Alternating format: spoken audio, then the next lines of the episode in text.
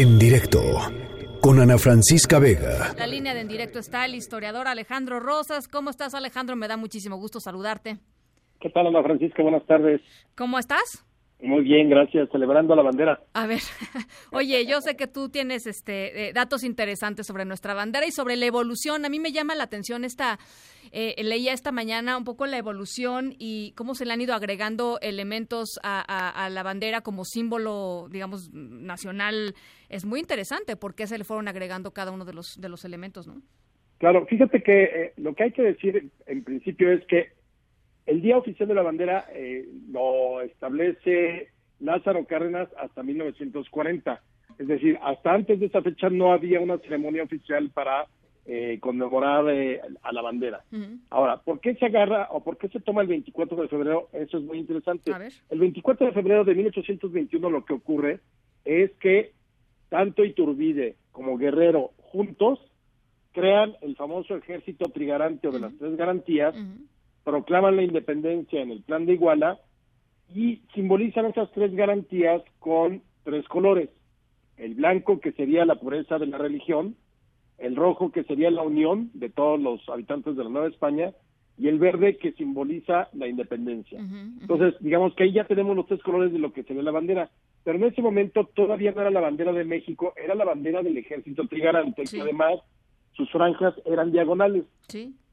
Ya una vez que triunfa la independencia en septiembre de 1821, en noviembre, 2 de noviembre de 1821 o 21 de noviembre por esos días de noviembre, ya hay un decreto del gobierno, del nuevo gobierno que establece que la bandera mexicana será eh, de tres colores, verde, blanco y rojo, así como la tenemos en estos días, con franjas verticales, ya como la conocemos también, y le ponen ya un escudo que es el del águila devorando la serpiente, que era el escudo que se había adoptado para la Ciudad de México prácticamente desde eh, los inicios de la, de la era novohispana. Entonces, a partir, digamos, de noviembre de 1821 es que ya tenemos propiamente la bandera como la conocemos. Ahora, con el paso del tiempo la tuvimos coronada con Iturbide y con Maximiliano. Exacto. El águila podía ver a la izquierda o a la derecha, dependiendo del partido que fuera el, en el poder, conservadores o liberales. Pero fíjate que lo que es muy interesante es que a pesar de todas, todas las circunstancias habidas por haber luchas, pugnas, liberales contra conservadores, eh, imperialistas contra republicanos, revolucionarios, nunca nadie cuestionó a la bandera ni a sus colores. Es decir, la bandera sí cuajó rápidamente como un elemento de identidad por encima de cualquier eh, partido o de cualquier situación política. Y de hecho, pues la bandera es, eh, la hemos tenido igual desde 1821 hasta la fecha en cuanto a los colores, porque el, el escudo sí ha cambiado. Hemos tenido el águila con las alas extendidas, como era la republicana juarista, o con las eh, alas plegadas, o de perfil, que es quien establece ya como la tenemos, si no mal recuerdo, ya es Díaz Ordaz, y luego ya se establece así en la ley de los símbolos patrios. en perfil izquierdo, digamos. Exactamente. Ahora, lo que sí ha cambiado, evidentemente, es el significado de los colores, y eso también lo hace muy, muy interesante, ¿no? Ah, no, claro, porque haz de cuenta, en esta chabacana historia oficial que tuvimos en el siglo XX, para empezar, por ejemplo, en 71 con Echeverría, se decretó que el verdadero consumador de la independencia era Guerrero. Entonces, de pronto desaparecieron a Iturbide como consumador y entonces obviamente desapareciendo Iturbide pues también tenían que desaparecer el significado original de los colores. Entonces se, ha manipulado mucho eso de los colores. Se dice que por ejemplo el verde es, eh, es nuestra sandía, por ejemplo.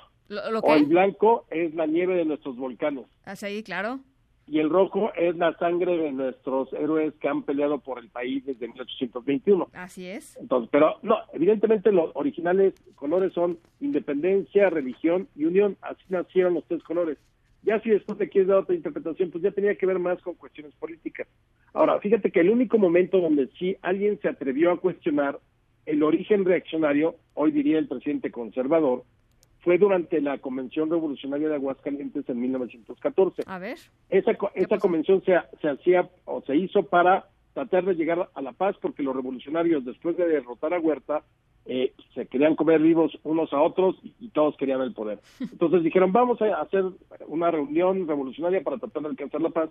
Y entonces, como somos muy histriónicos los mexicanos, pues los principales jefes revolucionarios allá en el Teatro Morelos de Aguascalientes firmaban sobre una bandera llegó Obregón y firmaba, llegó Villa y firmó, Felipe Ángeles, o sea, los principales, ¿no? Así como si la patria fuera testigo de ese momento. Llega entonces la Comisión Zapatista encabezada por el anarquista Antonio Díaz Otigama, y como evidentemente la bandera, pues sí, prácticamente la mandó a hacer Iturbide, o se hizo durante el gobierno de Iturbide, entonces Sotigama dijo, esta bandera pertenece a la reacción, tendríamos que romperla porque es de los conservadores y la reacción y todo eso y entonces cuenta, la agarra entre sus manos, está a punto de romperla y se cuenta, cuentan las crónicas que todos los revolucionarios que estaban en el teatro sacaron sus armas y cortaron cartuchos. Anda, pues, o sea, entonces, evidentemente, como Díaz Otigama no era nada tonto, dijo, bueno, bueno, sí, es cierto, es de la reacción, pero se ha ido purificando con la sangre de nuestros héroes, así que la pongo otra vez sobre la mesa y también la firmo. mejor pensándolo bien, pensándolo bien, me guardo mi idea para otro día.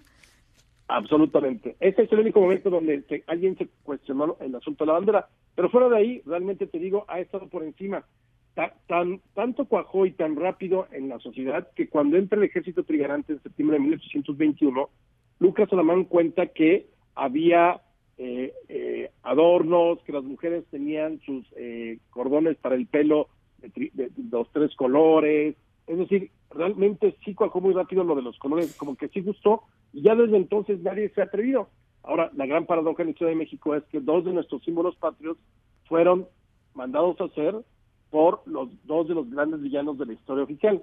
Uno Iturbide, la bandera, y el otro el himno Antonio López de Santana. Ahora, eh, este asunto de los colores, o sea, los, los eligió Agustín de Iturbide simplemente por, por el, o sea, no, no había, no hay un trasfondo en su elección, simplemente eligió esos tres y ya los eligió exactamente para que cada garantía tuviera un color. Ya, o sea, pero lo respondiera a esa bandera que no era la bandera de México, porque todavía México todavía les iba a restar como ocho meses para poder ir convenciendo a la gente de que se unieran al ejército trigarante, pero les pareció que podía simbolizar cada una de esas garantías un color dentro de esa bandera trigarante. Que si ponen bandera trigarante en Google seguramente la verán, es la que está en diagonal, son las franjas diagonales y con tres estrellas eh, cada una en una franja.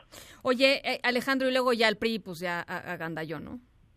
Sí, desde el 29, y eso jamás, jamás lo pudieron quitar, ¿eh? No, pues que es muy impresionante. De las cosas que tendríamos que repensar hoy en día es eh, una nueva ley donde al PRI se le quiten los colores porque es la bandera de México. Sí, yo también lo creo. Está por encima de cualquier partido político, aunque el PRI pues, sí se lo agandalló desde 1929. El PNR, que fue el partido, digamos, el abuelo del PRI, eh, ya tenía los colores desde el 29, cambió de siglas, cambió de significado, pero siempre se quedó con los tres colores de la, de la bandera. Pues muy, impresionante que siga hasta hoy. A mí la verdad sí me parece muy impresionante que después de las de las muchas transiciones que hemos este que hemos tenido eh, el PRI haya conservado sus, sus colores hasta hoy, porque yo no no sé si hay muchos países en el mundo que, hayan permitido que, que, un partido, digamos, una organización política, literalmente se apropie de, pues, de el gran símbolo nacional, ¿no? Sí, no, yo creo que aquí sí este, ya se les concedió demasiado tiempo y de todas maneras las cuentas que arrojaron en el siglo XX no fueron por mucho las mejores. Yo creo que fueron muy malitas este, cuando entregaron por primera vez el poder en el 2000. Pero efectivamente yo también creo que eso eh, hablaría de una equidad el que el PRI tuviera que definir sus colores y que la bandera nacional y los colores se quedaran para para la gente. Es la es, es, es así fíjate que es un símbolo de identidad. Yo creo que no hay un mexicano que cuando ve la bandera o la vemos izándose las pocas veces que la vemos izándose en los olímpicos por alguna medalla de oro o cuando la sacan en los mundiales y demás yo creo que sí insisto no importa la ideología no importa si eres fifí chairo negro blanco azul rojo al final sí es algo que nos une y sí es un elemento de identidad. Creo que eso es lo importante del Día de la Bandera. Totalmente de acuerdo. Muy emocionante siempre es verla ondear este, en, estos, en estos eh, escenas este, globales y, y, bueno, pues ahí está un poquito de la historia de nuestra bandera. Te, te agradezco mucho, Alejandro. Te mando un saludo muy grande. Igualmente un abrazo y un saludo a tu público. En directo con Ana Francisca Vega.